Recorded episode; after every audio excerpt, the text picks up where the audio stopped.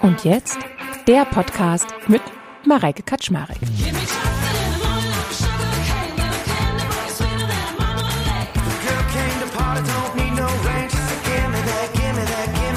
Stress führt da teilweise zu so einer Opfer der Umstände Haltung, wo wir dann das Gefühl haben, Alter, ich kann hier gar nichts mehr entscheiden. Ich muss die Mahnung bezahlen, ich muss den Deadlines gerecht werden, muss irgendwie einigermaßen noch einkaufen gehen, dann noch schlafen reagieren. und dann passiert irgendwas mit den Kindern oder mit dem Haustieren oder mit dem Partner und dann reagiere ich wirklich nur die ganze Zeit auf mein Leben. Jetzt können wir auch sagen, dass zum Beispiel Depression oder Burnout eine gesunde Reaktion auf ungesunde Umstände sind. Ne, Wäre die nächste Perspektive, die man reinbringt, dass man das als Art Reinigungsprozess oder auch einfach gesunde Reaktion von dem System als Hilfeschrei wahrnimmt. Ne, dass das System wirklich sagt, ich kann nicht mehr. Ich nehme das jetzt an, das darf mir passieren, das Leben darf so sein, ich darf so sein. Und das ist die Grundlage für den Veränderungsprozess.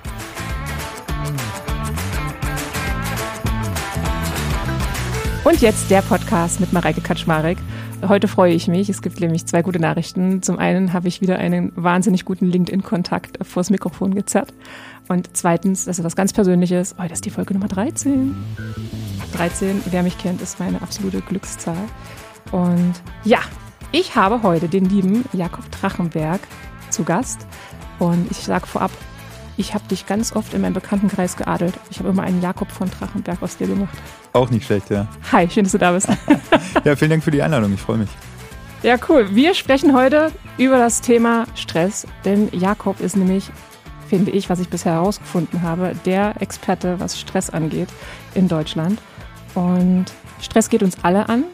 Und mich hat es deswegen besonders angesprochen, das ganze Thema, weil ich in meinem vorangegangenen Job so belastet war mit Projekten und Druck seitens des Arbeitgebers, dass ich am Ende mit dem Bandscheibenprobleme bekommen habe und war dann tatsächlich vier, vier Monate komplett ausgenockt, tatsächlich. Und Fazit war meines Arztes, tja, da war wohl zu viel Stress im System. Und ich bin bis heute da übrigens auch nicht gefeit, ne? mit zwei Kindern und Selbstständigkeit und den eigenen, manchmal wahrscheinlich viel zu hohen Ansprüchen, wird das, glaube ich, auch nicht weniger. Aber deswegen habe ich dich heute da, Jakob. Stell dich doch mal vor.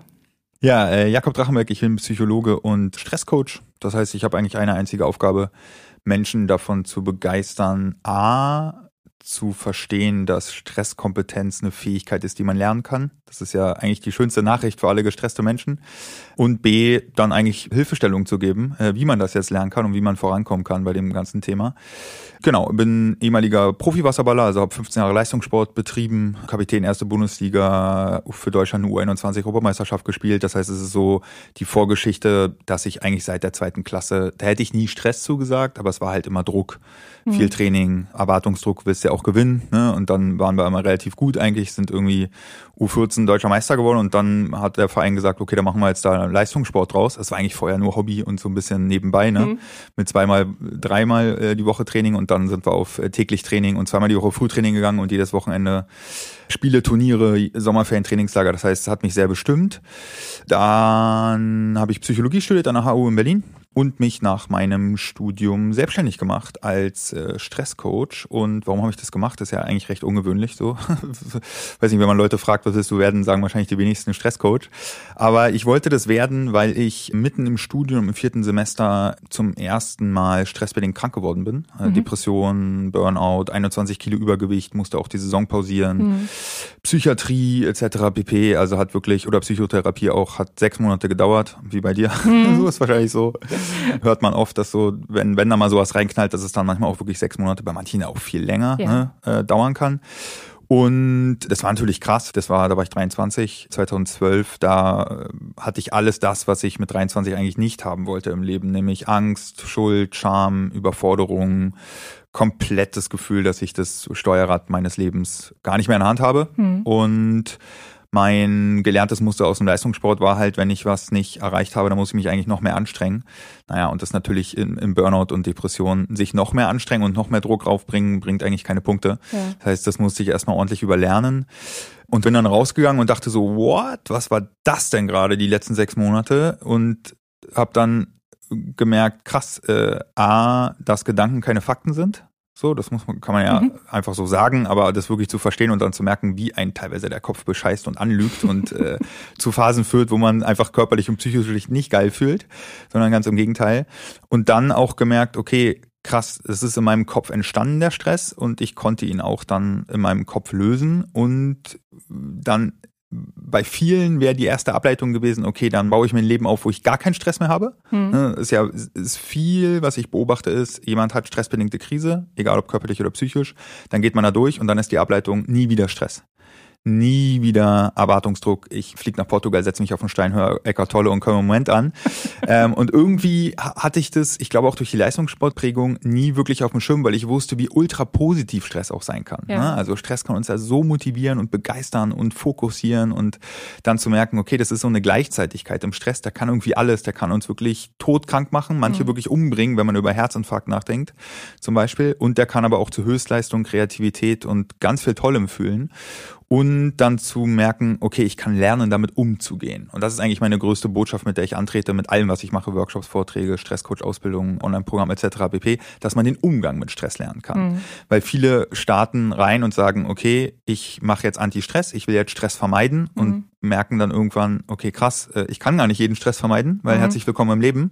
Äh, so ist es manchmal. Mhm. Ja, genau. Und das ist jetzt der letzte Punkt der Vorstellung. Das mache ich sozusagen auf allen Ebenen eigentlich. Überall, wo es logisch ist, mache ich das. Also Workshops mit großen Unternehmen. Ich konzipiere auch für manche Konzerne eigene Trainings, die sie intern umsetzen können und weiterentwickeln können.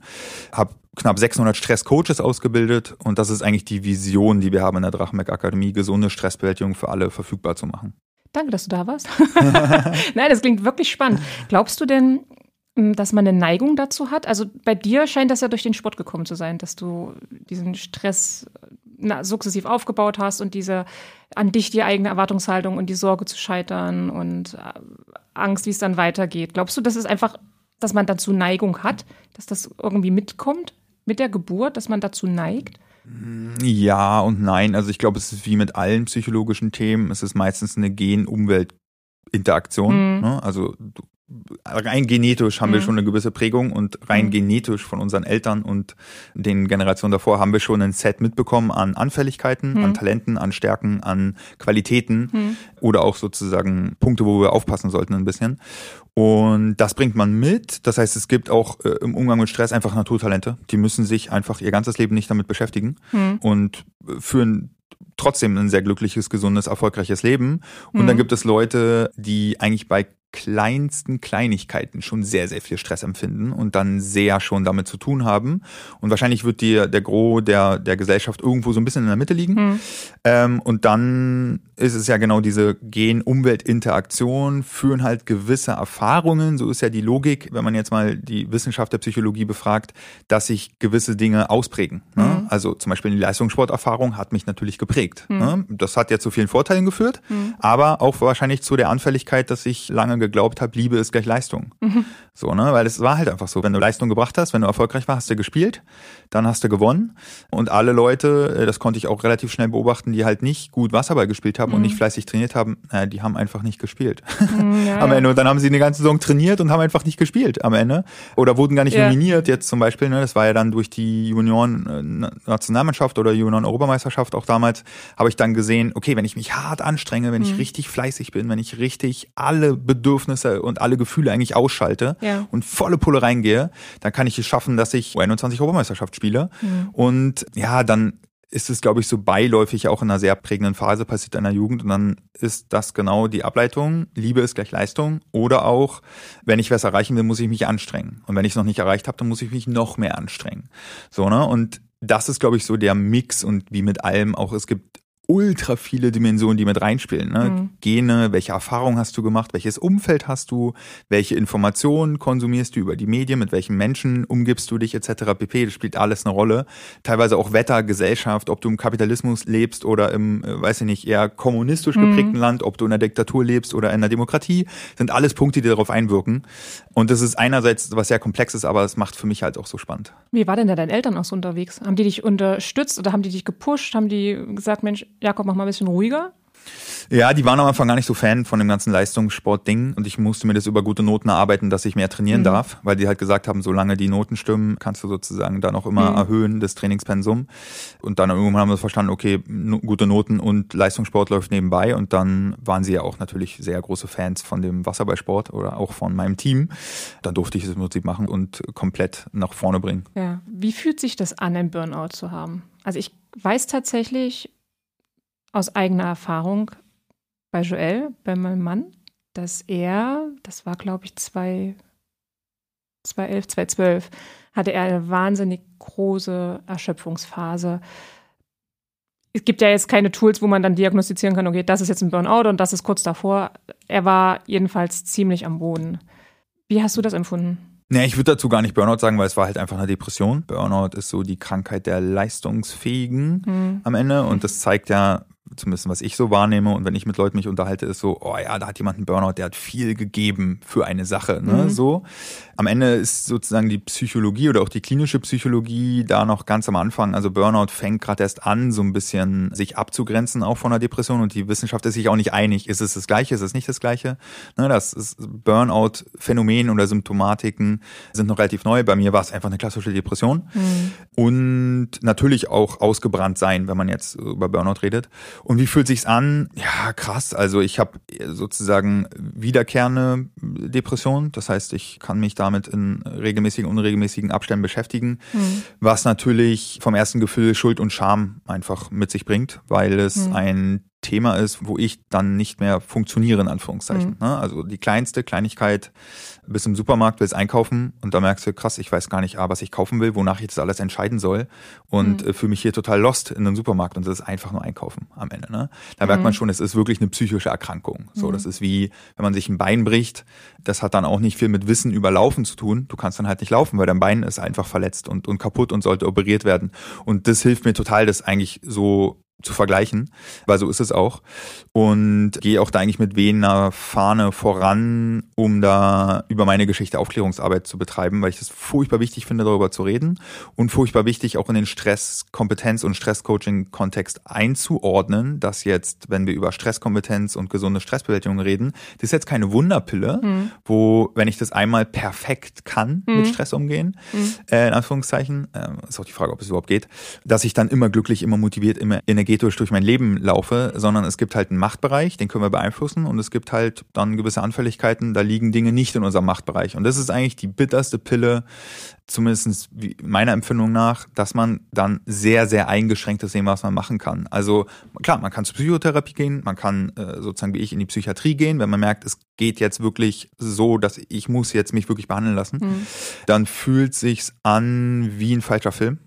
So, also man mhm. denkt wirklich, man wollte eigentlich in einen Comedy-Film gehen und ist in einen Horrorfilm also eingestiegen. Also siehst du dich dann so von außen, dass du dich von außen betrachtest, denkst dir, krass, geht jetzt, also du siehst dich dann im Prinzip, wie du gar nicht mehr kannst, aber eigentlich willst du vom Geist her noch, oder? Mm, ja, so ein bisschen, aber ich bin dann schon da, da drin. Also mhm. die Kompetenz, sich von außen zu betrachten, ist ja Teil der Psychotherapie. Mhm. Dass du schaffst, so ein bisschen dich loszulösen ja. von diesem Schmerz und von dem Leid und von mhm. der Angst vielleicht auch und von dem ja, von den destruktiven Gedanken, die einfach reinkicken, alleine hormonell, ne, mhm. das ist ja sozusagen auch eine, eine hormonelle Erkrankung am Ende und wirkt auch sehr biologisch eine Depression. Mhm.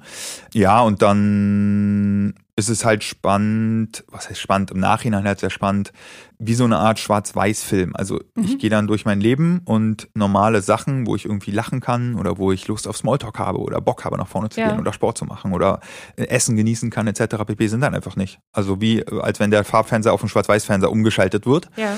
Genau, und der Übergang ist dann auch natürlich sehr interessant. Also bei mir ist es so, es gibt auch verschiedene Verläufe, dass es sich dann wenn ich kurz vorm Rauskommen aus der Depression bin, sammelt sich das so ein bisschen an und dann mhm. ist es fast wie so ein Klickmoment. Also als würde mhm. so ein mhm. Schalter wieder umgelegt werden und dann merke ich wieder, krass, ich bin wieder gesund.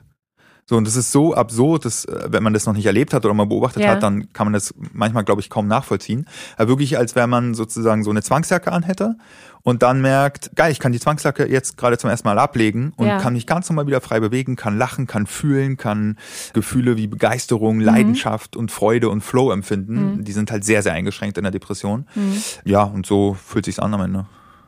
Ich überlege gerade, ich hatte das, als ich im April angefangen hatte mit und jetzt in die ersten Folgen live ging und dann brach alles so über mich herein und, und Feedback und es war super. Also ich kann mich da nicht beschweren, aber es war dann zum Ende des Monats war ich so ausgelaugt, so erschöpft, dass ich morgens nicht aus dem Bett kam. Mhm. Dass ich wirklich, also die Glieder waren schwer und alles.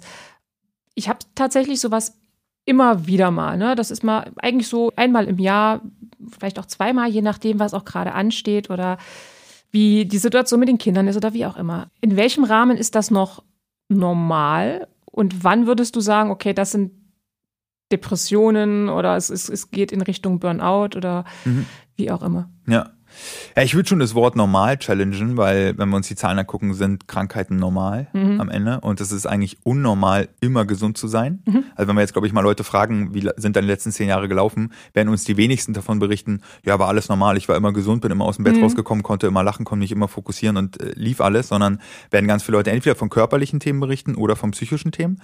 Und naja, das ist ja genau das Thema. Ne? Die klinische Psychologie oder auch Psychotherapie braucht schon einen Krankheitsbegriff, um hm zu verdeutlichen, okay, ab hier ist es im Prinzip nicht mehr gesund. Mhm. Ne? Jetzt können wir auch sagen, dass zum Beispiel Depression oder Burnout eine gesunde Reaktion auf ungesunde Umstände sind. Mhm. Ne? Wäre die nächste Perspektive, die man reinbringt, dass man das als Art Reinigungsprozess oder auch einfach gesunde Reaktion von dem System als Hilfeschrei mhm. wahrnimmt, ne? dass das mhm. System wirklich sagt, ich kann nicht mehr. Und dann zählt eigentlich die klinische Psychologie, ich sag so, 14 Tage ist ein Zeitraum, da kannst du dich beobachten, dann gibt es Symptome, es gibt Hauptsymptome und Nebensymptome. Symptome. Mhm. Das ist äh, pessimistische Gedanken, sich nicht konzentrieren können, Antriebsstörungen, sozusagen jede Abweichung von der Normalität davor. Das heißt entweder ganz, ganz viel essen oder ganz, ganz wenig essen. Manchmal kommt auch so ein bisschen Drogen- oder Alkoholmissbrauch dazu mhm. bei manchen Personen, ne, die es darüber probieren zu kompensieren.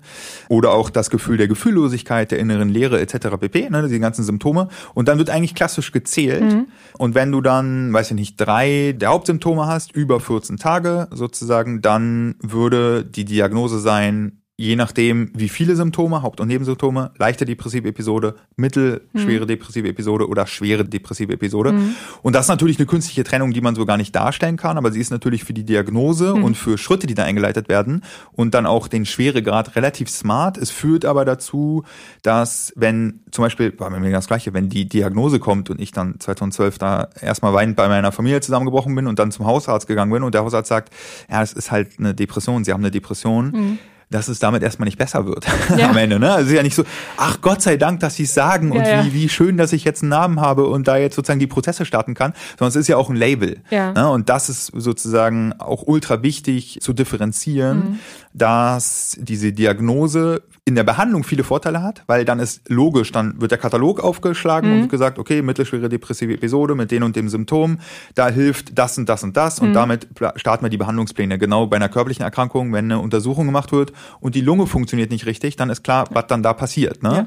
So, aber trotzdem führt es relativ oft dazu, dass die Diagnose Depression oder jede psychische äh, Erkrankungsdiagnose, mhm. Angststörungen, mhm. Panikattacken äh, etc. pp, was noch alles gibt, erstmal führt es zu einem Schockmoment und so, scheiße, jetzt bin ich psychisch krank geworden. Das macht auch ja? Angst, auf jeden Fall. Ja, das macht Angst und der erste Gedanke ist ganz oft so, scheiße, ich habe jetzt versagt am Ende. Ne? Ich bin schwach. Ich äh, habe was nicht genau, hinbekommen. Genau, genau, ne? Wie, wie mhm. konnte es so weit kommen? Ne? Und das ist natürlich mhm. mir auch wichtig zu sagen, und das ist ja bei, bei körperlichen Erkrankungen sind wir da schon viel weiter am Ende. Ne? Also wenn jetzt jemand sich am Ende ein Bein bricht, weil er zu schnell gelaufen ist oder Fußball gespielt hat. Weil du siehst. Du siehst ja, dass das Bein kaputt ist, aber Genau, Warum du siehst, dass das Bein kaputt ist, aber sozusagen, wenn wir uns ja darstellen, jemand spielt Fußball mhm. und bricht sich ein Bein, dann wird er wahrscheinlich nicht so Scham und Schuld belastet nee. sein, weil er sagt hat, ja, ich habe halt Fußball gespielt. Das kann beim Fußballspielen mhm. passieren, dass ich mir das Bein breche.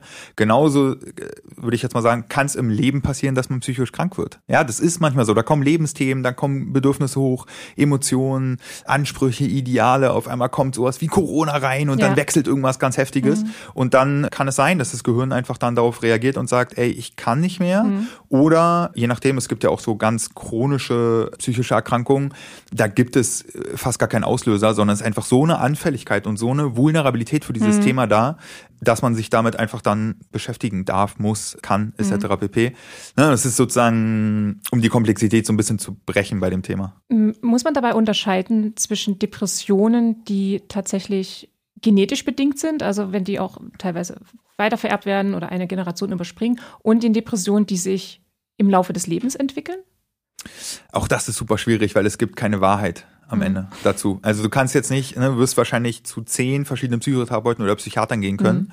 Mhm. Die würden wahrscheinlich mehrheitlich schon in dieselbe Richtung gehen, mhm. aber die, keiner würde sich trauen zu sagen, das ist nur Genetik oder es ist nur Glaubenssätze, Erfahrungen, unterdrückte mhm. Gefühle, mhm. Überlastung in der Arbeit, ein total hohes Idealbild, an dem man gescheitert ist ja, das ist sozusagen, ich habe da selber bei mir persönlich auch natürlich viel nachgedacht und denke darauf viel drüber mhm. nach, aber irgendwann äh, habe ich mich auch davon losgelöst, weil es führt am Ende zu nichts. Ich gebe mein Bestes, ich mhm. probiere mich so gut aufzustellen, wie ich kann.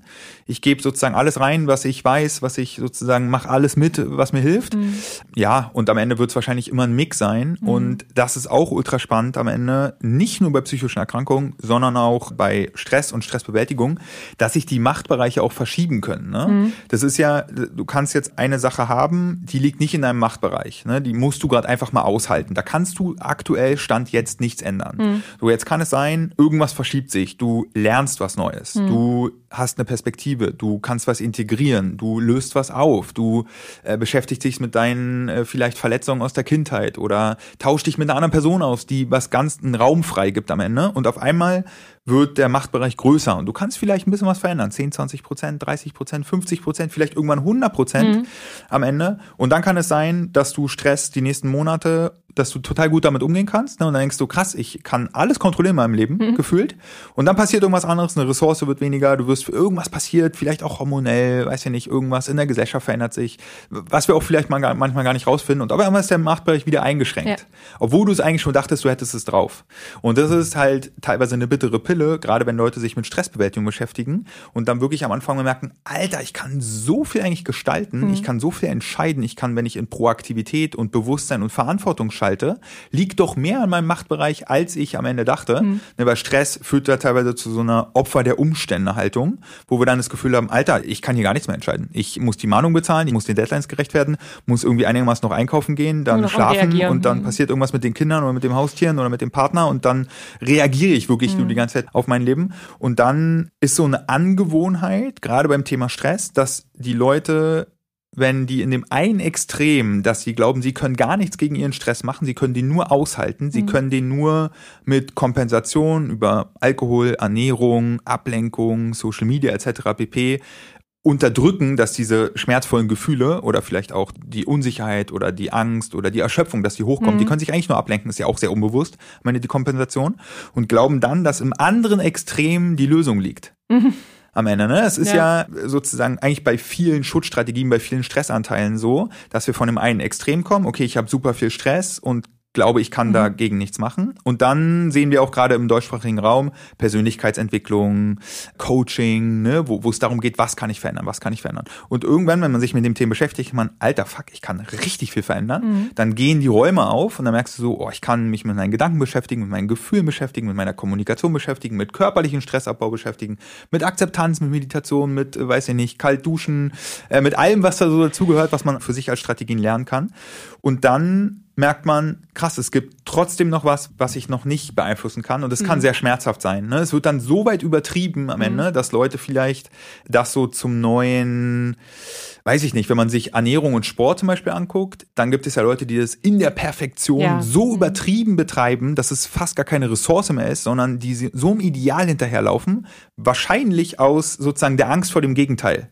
Das mhm. ist so eine kleine Regel im Stresscoaching, dass wenn ich das eine übertreibe, Perfektion, immer stark sein wollen, immer beliebt sein wollen, habe ich eigentlich Angst vor dem Gegenteil.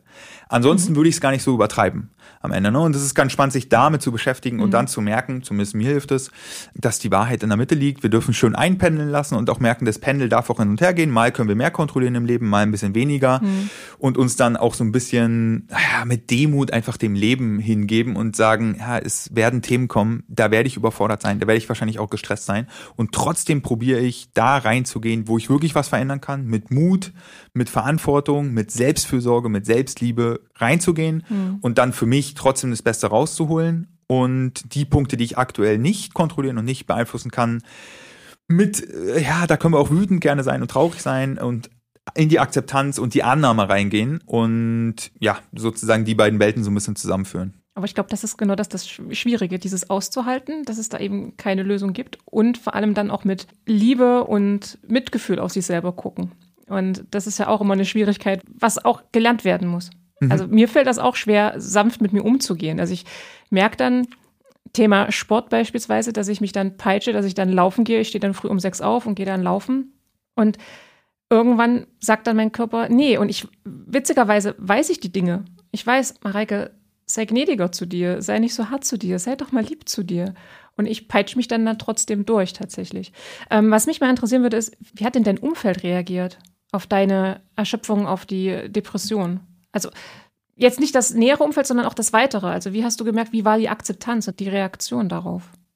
Naja, mein aktuelles Beispiel, ich habe jetzt Anfang Juni einen Post gemacht, dass ich die Drachmerk Akademie äh, verkleinere, weil ich sozusagen im April den ganzen Monat in der Psychiatrie war und habe dann zum ersten Mal eigentlich sehr öffentlichkeitswirksam auf Social Media oder auch bei uns im Newsletter das wirklich erzählt. Also Depression mhm. habe ich schon jahrelang erzählt, weil ich finde, das ist ehrlich am Ende als Stresscoach der Erfahrung mit Depression hat, das dazu zu sagen, mhm. um den Leuten auch den Druck zu nehmen, dass sie jetzt schlecht in Stressbewältigung sind mhm. oder versagt haben in, in, ihrer Stresskompetenz, wenn mal irgendwelche Krankheiten in ihr Leben kommen. Aber zum Beispiel Psychiatrie habe ich noch nie erwähnt, weil ich immer dachte, ja, es ist schon echt noch ein anderer Schnack am Ende. Und dachte dann, ja, warum eigentlich? Weil das ist halt einfach so, so ist die Realität, dass man sozusagen, wenn die Krankheit sehr schwer geht, sich einfach dann im Krankenhaus behandeln lässt und nichts anderes ist es ja. Und das war unglaublich positiv, was da mhm. an Reaktionen gekommen ist von Kunden aus der Community, aus sozusagen ja Leuten, die das jetzt noch nicht so wussten, ne, mhm. weil sie vielleicht eher zweite, dritte Reihe sind in meinem Umfeld so und eigentlich gar keine negative Reaktion, muss ich ganz ehrlich sagen. Also keiner, der irgendwie mich abgewertet hat oder darüber gelacht hat. Vielleicht privat und ich habe es nicht mitbekommen, das mag alles sein. Mhm. Das ist mir dann aber auch relativ egal eigentlich mittlerweile und wirklich so, dass ich dann teilweise auf dem Balkon saß und mir Nachrichten oder auch Audios, die mir geschickt worden sind oder auch E-Mails oder Briefe teilweise und mhm. Geschenke durchgelesen habe. Und dann, ich habe geweint wie ein Schlosshund, weil mich das so berührt hat und weil ich damit auch ein Thema geöffnet habe, das einmal wirklich zu teilen und mich so auch zu zeigen wo viele Leute auch ihre eigenen Themen einordnen konnten. Mhm. Und ich merke das ja selber, wenn Leute da draußen, wo ich den Podcast höre, wo ich vielleicht auch Workshops und Trainings besucht habe und wo ich mhm. sage, die ich so ein bisschen idealisiere, ne? Mhm. wo ich denke, oh, ich wäre so gern wie die Person und die scheint gar keine Probleme zu haben und da, da, da, da. Und die Person sagt auf einmal, ey, das, das sind meine Themen. Ja. Das habe ich entweder hatte ich in der Vergangenheit oder noch viel spannender, das habe ich aktuell sogar. Mhm. Und damit wird die Person zu einem Mensch und erlaubt mir dann eigentlich auch menschlich zu sein. Und das ist ein sehr spannendes Thema, das sozusagen mit reinzubringen. Und ich, ich finde es auch eigentlich sehr, natürlich ist es eigen, eine eigene Leidensgeschichte. Und wenn ich mir aussuchen könnte, würde ich auch sagen, nee, könnte ich gern verzichten auf die mhm. Erfahrung, aber so ist es nun halt mal. Und nur dadurch habe ich ja meine Liebe für gesunde Stressbewältigung entdeckt. Mhm. Ansonsten wäre ich ja niemals mit 23 losgegangen und hätte gesagt, ja, ich gebe jetzt Stressseminare übrigens, hallo, hier bin ich. Ja. Sondern wäre wahrscheinlich Unternehmensberater oder irgendwas geworden. Wäre auch vielleicht ganz geil gewesen, aber ja. so, ich habe dieses Thema halt irgendwie dann dadurch entdeckt, durch, mhm. über eine persönliche Leidensgeschichte. Und das wird eigentlich von Jahr zu Jahr tiefer, in Anführungszeichen, ohne dass ich mich damit beschäftige. Weil man kann Stressbewältigung sehr oberflächlich teachen mhm. und kann über Zeitmanagement reden und über Kommunikation reden und über E-Mail-Management und über äh, plan dir Zeit für dir selber ein. Das ist alles gut und schön. Das sind alles geile Strategien ne, an der Oberfläche. Aber wirklich, und hier ist die Abgrenzung ganz spannend zwischen Therapie und Behandlung von psychischen Krankheiten oder im subklinischen Bereich jetzt im Stressfeld unterwegs mhm. zu sein, da hast du ja auch tiefe Themen dahinter. Ängste, Erfahrungen, Unsicherheiten ne? mhm. ne? und auch gewisse Stressanteile, wo du dich fragen kannst, wie sind die eigentlich, das hast du ja vorhin erzählt, warum sind die so stark ausgeprägt? Mhm. Warum denke ich, ich muss perfekt sein? Warum genau. denke ich, alle müssen mich immer mögen? Die krasseste Übertreibung der Welt. Warum denke ich, ich muss immer stark sein? Und was bedeutet Stärke überhaupt? Ne? Und wenn man da dann sozusagen einmal tiefer geht, dann ist es schon ganz spannend. Und wenn man dann noch einmal das Thema Krankheiten mit reinnimmt, mhm. dann ist es auch ein Thema, wo eigentlich durch die Bank weg alle eigentlich sagen, ja, das ist auch ein Thema in meinem Leben. Entweder körperlich oder psychische mhm. Erkrankungen. Und deswegen gehört es eigentlich zum ganzheitlichen Ansatz, und das ist mein Ziel, das zu verfolgen, einfach mit rein, muss ich ganz ehrlich sagen. Weil es wäre schade, wenn man das ausspart, weil mhm. da unglaublich viel Potenzial am Ende liegt. Das ist auch das, was ich so auch generell so in meinem Podcast so wichtig finde. Da geht es nicht immer nur um Strategien, ne, so wie du es gesagt hast, dann wie ich am besten mein Mailpostfach manage und wie viele Termine ich am Tag habe, damit das alles gesund ist, sondern ich will es halt einfach verstehen. Warum mhm. peitsche ich mich so? Warum bin ich so hart zu mir? Warum kann ich, obwohl ich mir mein Körper gerade sagt, ich habe dann immer so einen kleinen ja, so einen kleinen Gnom bei mir auf der Schulter, der mir sagt, Mareike, mach mal ruhiger. Und warum ignoriere ich den? Aktuell ist es gerade so bei uns, die finanzielle Situation ist wahnsinnig angespannt im Unternehmen. Und mit dem Business Club gucken wir natürlich, wie ist die Ausrichtung, finden wir spannende Leute und so weiter. Und das legt sich bei mir natürlich darauf, dass meine Gedanken teilweise abdriften und ich dann immer überlege, okay, kriegen wir das alles hin, schaffen wir das und so weiter.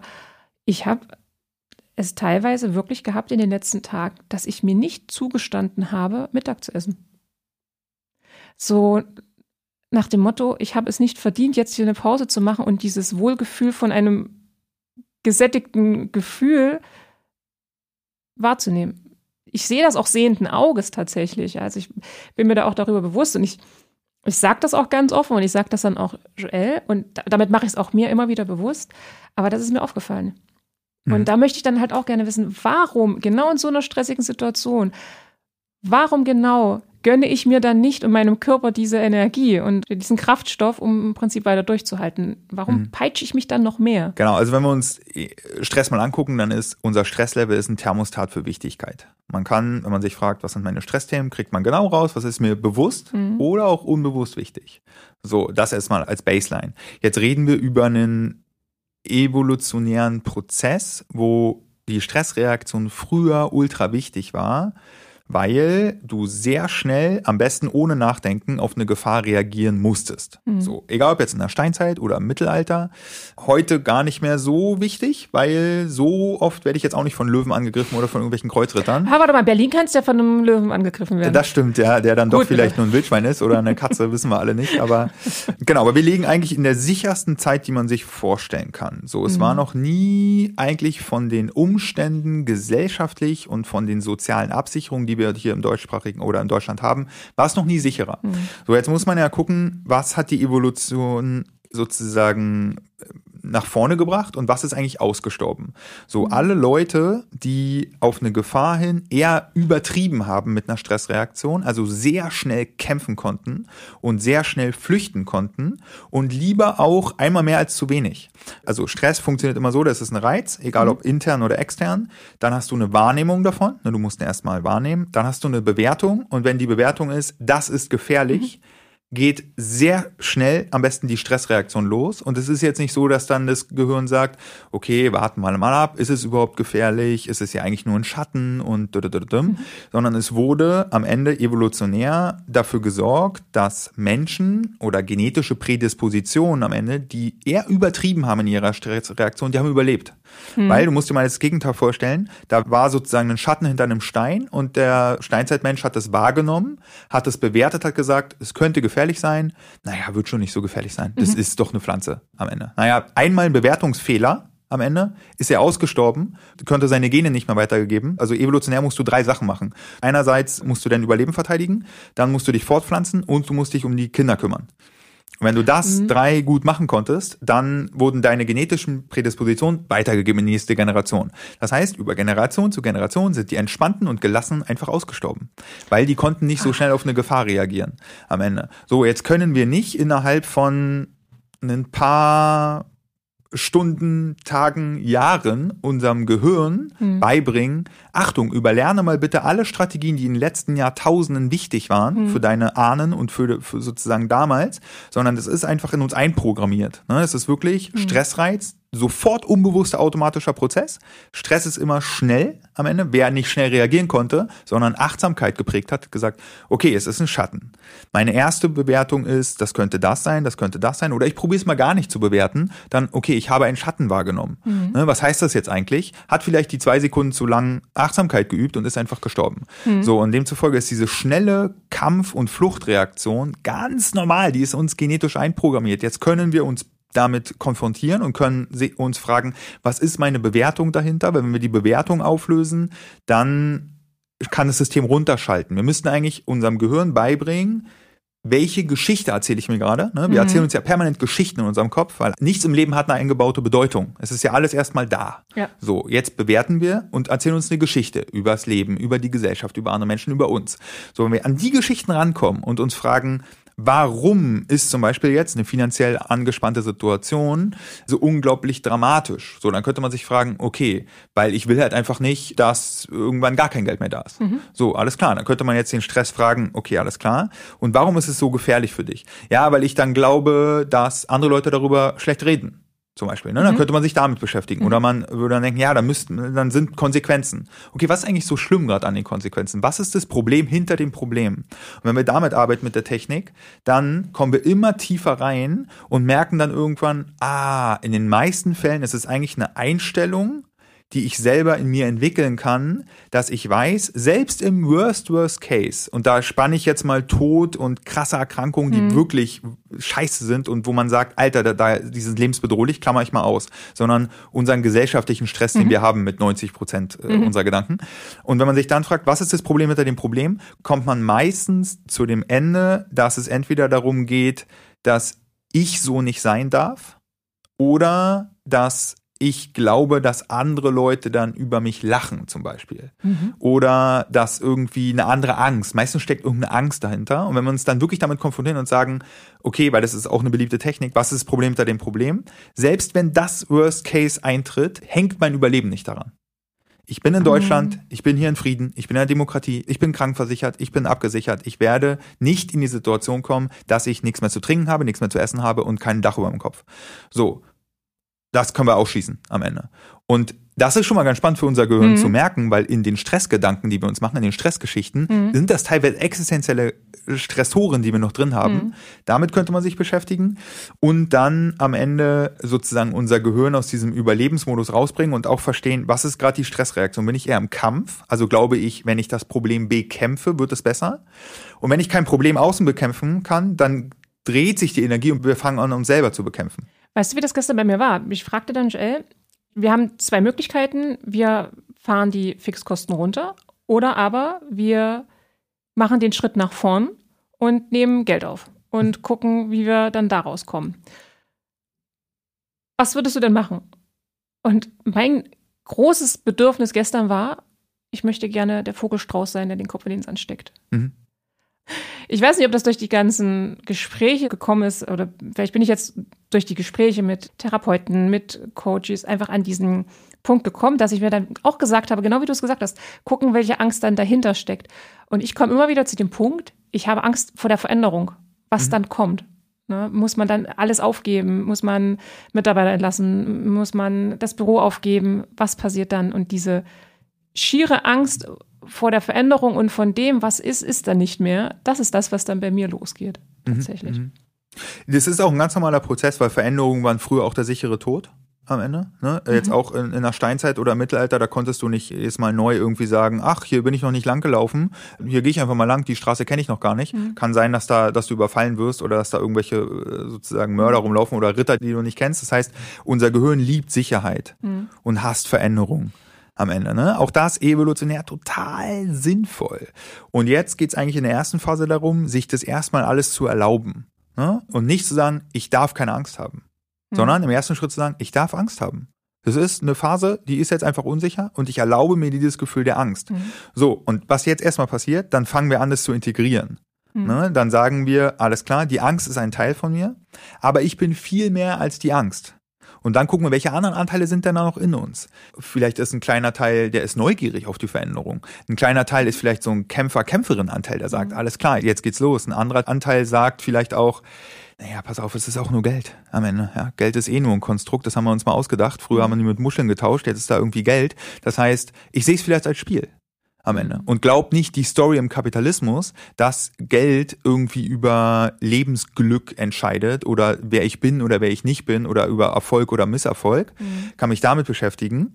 Und dann geht's darum, den Widerstand aufzulösen. Wenn jetzt sozusagen, wenn du es so beschreibst, kann sein, da ist ein Widerstand gegen die Angst. Ein Widerstand ist gegen die Veränderung. Ein Widerstand ist auch erstmal vielleicht zu sagen, okay, scheiße, erstmal zu akzeptieren, dass die Situation jetzt so ist. Mhm. Ne? Das kann ja auch so eine erste Reaktion sein, so, das darf nicht sein. Und wenn wir damit schon mal anfangen und sagen, nee, das darf sein, das darf uns passieren, Mhm. das ist auch total normal. Und selbst wenn es unnormal ist, es ist jetzt einfach so. Mhm. Und uns es sozusagen erlauben, mit allen Gefühlen und Bedürfnissen, die da hochkommen, und uns auch erlauben, auf die Mittagspause gerade zu verzichten. Auch das darf sein. Das ist jetzt einfach so. Mhm. Ne? Dann kommen wir an, in so eine Weichheit reinzukommen und dann können wir sagen, okay, ich darf so sein, die anderen dürfen so sein, ich darf das fühlen, ich darf das denken. Und dann können wir langsam aber sicher uns in so eine Haltung reinbringen, wo wir sagen, okay, alles klar. Was kann ich denn jetzt alles machen, um die Situation zu verbessern? Was mhm. könnten denn Strategien sein, wenn wir uns erstmal aus diesem existenziellen Angststress rausgebracht haben? Dann könnte man parallel dazu zum Beispiel gucken, was tut mir gut? Sport, mhm. ins Kino gehen, den Barbie-Film gucken, um mal komplett in eine andere Welt abzudriften. Weiß ich nicht. Äh, die Lieblingsserie gucken. Vielleicht gibt's irgendeine Person, mit der noch mal telefonieren kann, wo man auch mal raus aus dem Kopf kommt. Ne? Es mhm. ist ja auch so am Ende wichtig, dass manche Stressreaktionen sehr viel zu gedanklichen Prozessen führen mhm. und dann auch einfach zu gucken, welchen Personen kann ich mich mitteilen am Ende, wo es einfach nur darum geht, emotional validiert zu werden. Ne, mhm. Das sorgt auch schon für viel Entspannung, wenn jemand uns einfach sagt, das kann ich total verstehen. Ja. Ich kann es total mitfühlen am Ende. Auf einmal fühlen wir uns nicht mehr so alleine, ja. können uns austauschen und dann kriegen wir langsam aber sicher vielleicht so einen kleinen Anteil in uns, der ja dann sozusagen vielleicht ein bisschen strategisch raufgucken kann, so dass wir immer weniger in diesen ängstlichen Prozessen drin sind, die automatisch mhm. abspulen, mhm. wo wir auch eigentlich wissen, naja, es ist nicht sinnvoll, auf die Mittagspause zu verzichten, aber das darf jetzt halt so sein und dann können wir uns sozusagen das immer mehr beibringen und vielleicht auch, und das ist sozusagen die letzte Strategie, die ich teilen würde, eine Perspektive schaffen. Weil mhm. im Stress fühlt es sich manchmal so an, als wenn wir im Treibsand wären. Ja. Ne? Und dann sind wir im Treibsand, dann, hä, immer wenn ich einen Schritt nach vorne gehe im Treibsand, gehe ich tiefer in die Scheiße rein. Das ist also, also bewege ich mich gar nicht mehr. Mhm. Das ist ja auch eine logische Schutzstrategie vom Gehirn. Ne? Und dann zu gucken, wie kann ich mir ein Holzbrett hinlegen? Was ist mein Holzbrett? Mhm. Indem ich vielleicht sage, okay, alles klar, wir haben jetzt hier Tag X, bis Tag Y ist die Phase der Analyse dass mhm. wir vielleicht erstmal jetzt eine Woche, zwei Wochen einfach analysieren. Und das ist die Phase des Abarbeitens, weil wir haben gerade so viele Projekte, wir können gar nicht strategisch gerade arbeiten, dass wir eine Zeitphase definieren, mhm. ja, wo wir sagen und uns dann rausziehen und gucken, okay, ähm, was kann ich machen, damit die Qualitäten, die ich in dieser Phase haben will, am Ende auch vielleicht wahrscheinlicher werden. Ja, mhm. Ich würde mich freuen, wenn die nächsten drei Wochen voller Selbstfürsorge ablaufen. Ne? Das ist ja eine spannende Coaching-Frage zum Beispiel. Was bedeutet das denn? Woran würde ich denn merken in drei Wochen, dass ich Selbstfürsorge praktiziert habe? Ja, ich merke das daran, dass ich 30 Minuten snooze, dass mhm. ich mein Lieblingsessen abends mir bestelle, dass ich meine beste Freundin nochmal anrufe, dass ich 20 Minuten Sport mache ja. morgens, dass ich XYZ und dann zählt man das alles auf mhm. und guckt dann, wie, kriege ich das wahrscheinlicher da rein? Und das ist jetzt auch nicht eins oder null, entweder voll Selbstfürsorge oder gar nicht, mhm. sondern es geht darum zu verstehen, eins ist immer größer als null. Mhm. Zehn Minuten laufen ist besser als gar nichts. Ja. Einmal Kniebeuge ist besser als gar nicht. Einmal sich emotional validieren lassen, fünf Minuten von der Person, der man nachsteht, ist besser als gar nicht. Mhm. Ja, dass man sozusagen dieses Schwarz-Weiß-Denken bricht, was im Stress ja auch kommt. Mhm. Ne, da sagt der Stress ja, entweder du kannst es jetzt lösen oder du machst gar nichts. Ja. Und da man es gerade nicht lösen kann, macht man gar nichts. Und das ist Resignation. Und das mhm. ist am Anfang auch ein total normales Gefühl am Ende. Und hier gibt es einen Unterschied zwischen Resignation und Akzeptanz. Mhm. Resignation ist, ist, ist scheiße und weil es so scheiße ist, mache ich hier gar nichts mehr und sabotiere mich sogar noch selber. Und Akzeptanz ist, es ist so wie es ist. Ich nehme das jetzt an, das darf mir passieren, das Leben darf so sein, ich darf so sein. Und das ist die Grundlage für den Veränderungsprozess. Das muss ich erstmal sacken lassen. Weil ich das gleich immer sofort ummünze auf unsere Situation und wie sie das anfühlt. Ich denke drüber nach. Aber das sind wirklich gute, gute Anhaltspunkte. Und ich spüre, dass da wirklich so Glaubenssätze mir im Weg stehen, so eigene Ansprüche und was andere denken könnten. Und das mhm. darf nicht sein, dass uns das passiert, dass mir das passiert. Mhm. Das, das muss alles perfekt laufen. Und das sehen ja alle anderen. Und ich meine, die Präsenz und die Öffentlichkeit haben wir ja mit mhm. unserem Podcast definitiv. Ja. Ich will nur noch eine letzte Sache sagen, weil die ganz gut zu dem Anfangsthema auch passt. Ne? Ich habe ja gesagt, unser Stresslevel ist ein Thermostat für Wichtigkeit. Mhm. Je wichtiger was ist für uns, desto mehr Stress empfinden wir. Mhm. Und irgendwann ist ja die Grenze überschritten, wo der Stress positiv ist. Ne? Also du erhöhst den Stress, Leistung wird besser, mhm. Begeisterung wird besser, mhm. läuft alles besser, ne? so mhm. im Leben dann sagen wir, okay, wenn das jetzt so gerade geklappt hat, ich habe den Stress erhöht und es wurde besser, mache ich das ja so weiter, bis es irgendwann nicht mehr funktioniert. Ne? Mhm. Ne? Also wir stimmen sozusagen unsere Gitarre. Ne? Wenn wir sagen, unser Stresslevel ist eine Seite in der Gitarre, dann, mhm. wenn die Seite komplett lose rumliegt, dann kommt kein Ton raus. Mhm. Das heißt, wir fangen an zu drehen, erhöhen den Druck. Der Ton wird besser. Wir erhöhen den Druck, der Ton wird besser. Wir erhöhen den Druck, der Ton wird besser. So mhm. stimmt ja jeder seine Gitarre. Mhm. So. Und dann zu merken, okay, alles klar, wir erhöhen den Druck, indem wir die Wichtigkeit erhöhen, ne? bis hin zu existenzieller Wichtigkeit und existenziellen Ängsten. Natürlich ist es mhm. wichtig. So, und jetzt gibt's ein ganz spannendes Thema, nämlich haben Studien rausgefunden, dass wir unsere eigene Wichtigkeit massiv überschätzen. Bedeutet, die haben einer Person ein total hässliches T-Shirt angezogen und haben die sozusagen durch den Raum laufen lassen, wo ganz viele Leute in so einem Wartezimmer mhm. Platz genommen haben und die Person musste da einmal durchlaufen. So, und danach haben sie die Person gefragt mit dem hässlichen T-Shirt, ähm, was glaubst du denn, wie viele Personen haben dich gesehen? Weil dein T-Shirt war ja schon sehr hässlich. Wie viele Personen haben das gesehen, dass du ein hässliches T-Shirt anhattest? Ja, safe 80 Prozent. Die haben alle so geguckt, voll krass, die eine Person hat sogar weggeguckt, weil mein T-Shirt so hässlich ist.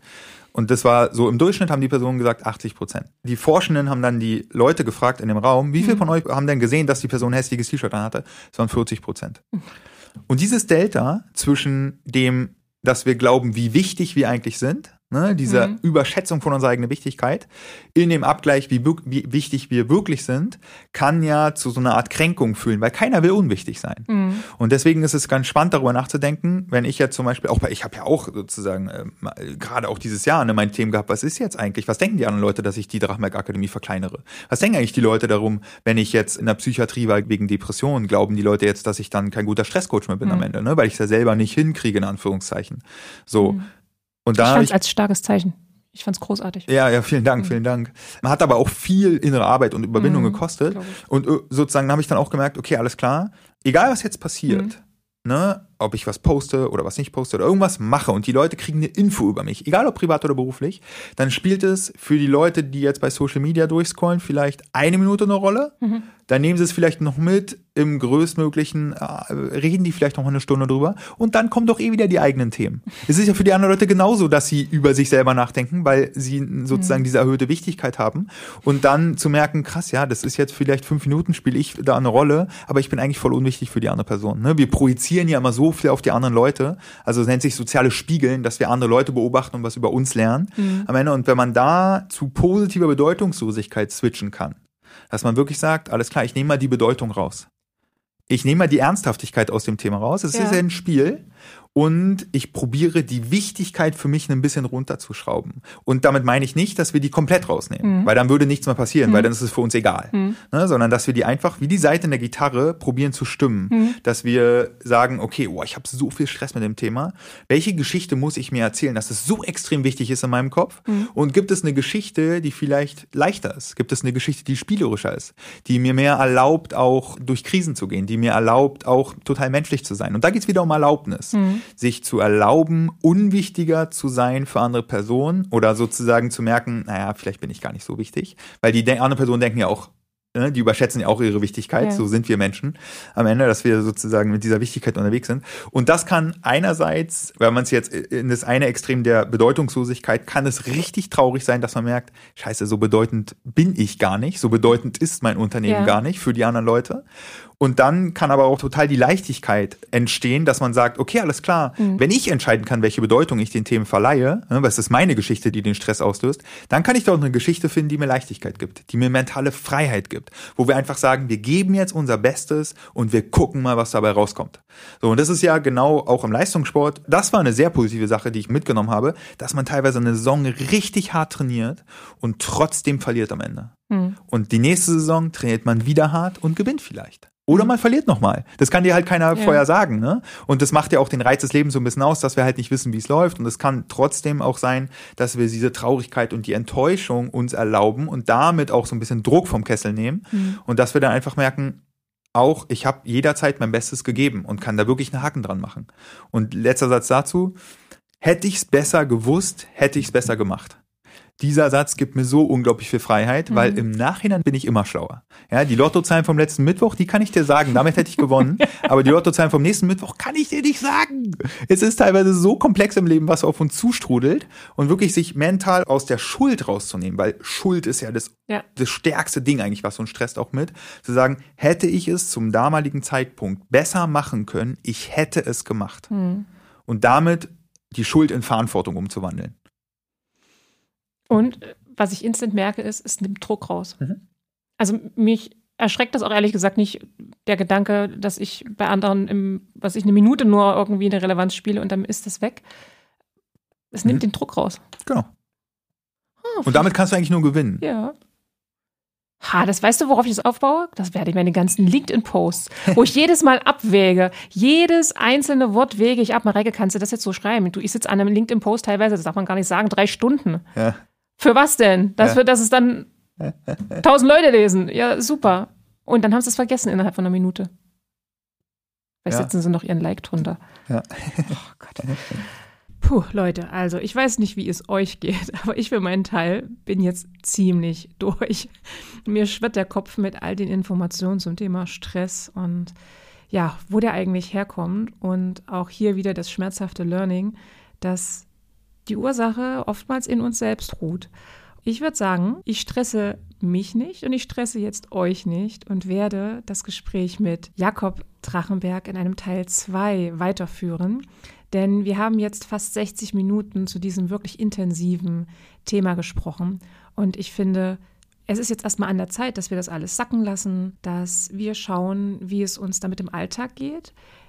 Schaut doch einfach mal auch hin, wie fühlt ihr euch in eurem Tag, an welchen Situationen kommt ihr immer wieder an einem Punkt, wo ihr euch gestresst fühlt, wo ihr merkt, euer Herzschlag beschleunigt sich, ihr spürt irgendwie ein Kribbeln, ihr werdet vielleicht in der Stimme ja, angespannter. Guckt doch da gerne einfach mal hin und vielleicht auch immer mit dem Blick darauf, was sind denn eure eigenen Erwartungen und stellt ihr diese Erwartungen auch vielleicht an alle anderen. Und in diesem Sinne, ich freue mich auf einen Teil 2 mit Jakob Drachenberg. In diesem Teil 2 werden wir auch erneut ganz tief in dieses Thema Stress eintauchen und vor allem gucken wir uns an, was ist denn eigentlich Stresskompetenz? Wie kann ich denn lernen, mit Stress umzugehen? Kann ich das überhaupt lernen? Und was bedeutet denn eigentlich Resilienz und wo liegt denn der Unterschied zwischen Stresskompetenz und Resilienz? In diesem Sinne, ihr Lieben, ich wünsche euch alles Liebe, lasst euch nicht stressen und bis zum nächsten Mal. Eure Mareike.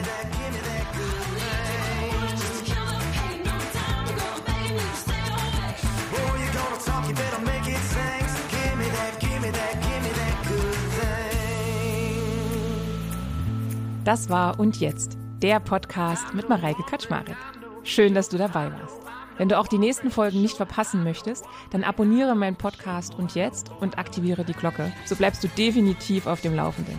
Besuch mich gerne auf meiner Website www.undjetzt.de. Dort kannst du dich auch in meine Newsletter eintragen und erhältst regelmäßig spannende News und Behind-the-Scene-Einblicke zum Podcast. Wenn du Fragen oder Anmerkungen zu Und Jetzt hast, dann kannst du mir auch gerne eine E-Mail schreiben an hallo@undjetzt.de. Und jetzt, bis bald, deine Mareike.